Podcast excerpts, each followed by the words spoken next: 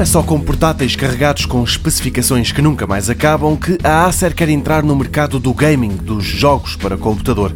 E para prová-lo, a fabricante lançou recentemente também em Portugal o Predator Orion 9000, um computador de secretária com tanto estilo que ninguém olha para ele impávido. Está à venda em várias configurações. A mais básica até nem custa muito dinheiro, mas depois é sempre a subir, tanto assim que dá para gastar mais de 7 mil euros nesta máquina. Claro que nessa opção não falta nada. O processador, por exemplo, é um Intel Core i9 Extreme Edition com 18 núcleos. Nos gráficos mandam 4 Radeon Vega, alimentadas por um processador NVIDIA GeForce GTX 1080 Ti duplo e arrefecido com ventoinhas dedicadas e mais uma série de coisas. Tem 10 entradas USB 3.1, duas são de segunda geração, inclui ainda arrefecimento líquido e uma série de LEDs internos para que o orgulhoso dono de uma coisa destas possa olhar para dentro da máquina através dos plásticos transparentes incluídos na caixa original.